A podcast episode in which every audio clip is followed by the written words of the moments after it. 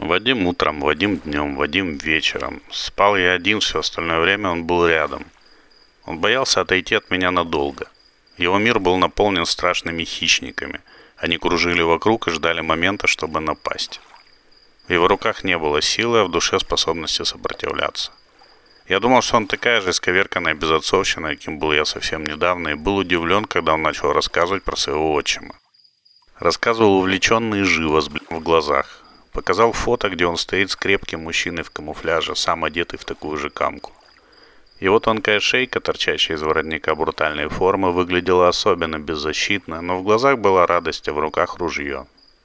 Это мы на охоту ездили. Я озадаченно смотрел на Вадима. Как будто на фото и передо мной стоят разные люди. И ты убивал? Конечно, мы тогда наткнулись на косулю и не успел хорошо прицелиться. Выстрелил, но только подранил. Долго мы за ней тогда бегали. Вадим счастливо улыбался. От потери крови она слабела, бежала все медленнее, потом остановилась, и батя ее добил. У меня перед глазами стоит красивое обессиленное животное, уставшее бороться. Оно тяжело дышит, бока ходят ходуном.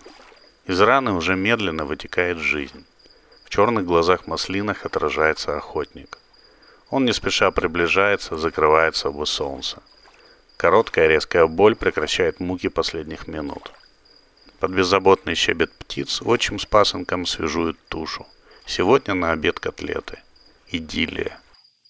Все это может звучить лицемерно, потому что я не веган. Я ем мясо, но убить сам не смогу. Он может легко и с радостью. Он как глаза горят. Жизнь вернулась в его полупрозрачное тело только от воспоминания о полученном удовольствии. Мне стало не по себе.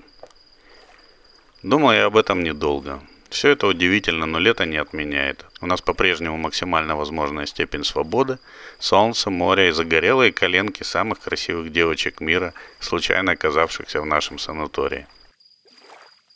С Андреем, сбившим Вадима с ног и спровоцировавшим наше близкое общение, не пересекался несколько дней – и тут столкнулись в той же аллее, один на один.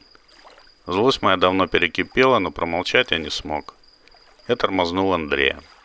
«Надо поговорить». «О твоей малышке, что ли?» – презрительно бросил Андрей. Я начал закипать. Есть люди, которых я не переношу физиологически, с первой секунды. Не знаю, с какими феромонами это связано. И это почти всегда взаимно. Андрей из таких – я сделал вид, что не услышал вассального намека с гомосексуальным подтекстом. Объясни тупому, зачем ты это сделал. Ты намного сильнее его. В чем кайф? У Андрея задергалась щека. Он потер ее, унимая тик, и уже нормальным тоном, без подначки, сказал. Дарю совет. Бесплатно. Сделай так, чтобы он от тебя отвял. Как? Сам придумай. И поверь, это хороший совет. Андрей сплюнул под ноги и ушел. Он очень мутный, бросил он через плечо. Я чесал затылки. Два Андрея, два расплывчатых предостережения. Странно это все. День Нептуна. Я, мои друзья Саня и Дима, и еще пара пацанов из нашей палаты, и, конечно, Вадим, были выбраны чертями. Мы разделись до плавок, обмазали друг друга толстым слоем лечебной грязи с густым сероводородным запахом – Девчонки прицепили нам рожки из папье-маше, пятачки из пластмассовых крышек, покрашенных черной гуашью, и веревочные хвосты. Аня щелкнула меня в пятачок и шепнула на ухо, что я очень милый, испачкав в грязи щечку. Моей улыбкой на черной физиономии можно было осветить стадион. Жаль, фотографий с тех пор не осталось, вид у нас был инфернальный. Черт на празднике Нептуна лучшая роль. Мы просто взвыли от восторга, когда узнали, в чем заключается наша задача хулиганить, обливать водой, хватать за руки ноги и кидать в море, мешать соревнующимся, вносить хаос и сумятицу. Кому нужна роль унылого Гамлета, когда можно пару часов поиграть в черта, и тебе ничего за это не будет? Мы вжились в нашу роль. Мы были настолько естественными, натуральными чертями, да мы Оскара заслуживали за свою гениальную игру. Непрекращающийся виск на нашем куске пляжа тому доказательство – в какой-то момент старшая вожатая выловила большинство из нас и поставила на вид, что кунать и обливать надо не только девочек, но и мальчиков. Мы пообещали исправиться. В конце праздника ребята ловили нас, чертей, и кидали в море. из которого теоретически мы должны были выйти чистыми и правильными пионерами. Но эта целебная грязь настолько сильно въелась, что оттираться не хотела. Все тело чернело пятнами, сквозь которые проглядывала наша инфернальная сущность. Грязь неприятно стягивала кожу. Мы побежали в душевую, еще долго оттирали там себя и друг друга мочалкой. У всего есть обратная сторона, и за удовольствие надо платить. Сероводородная вонь так въелась в нашу кожу, что держалась еще несколько суток.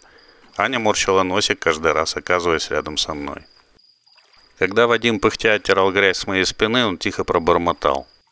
«Как бы я хотел тебя помучить». Это прозвучало по-детски, но очень странно. Тихо ровно настолько, чтобы услышал только я. Я резко развернулся. Вадим испуганно отпрянул. Но я успел увидеть в его глазах что-то такое, чего испытал озноб. Уже через мгновение там не было ничего, кроме паники. Я молча забрал у него мочалку и перешел в соседнюю кабинку.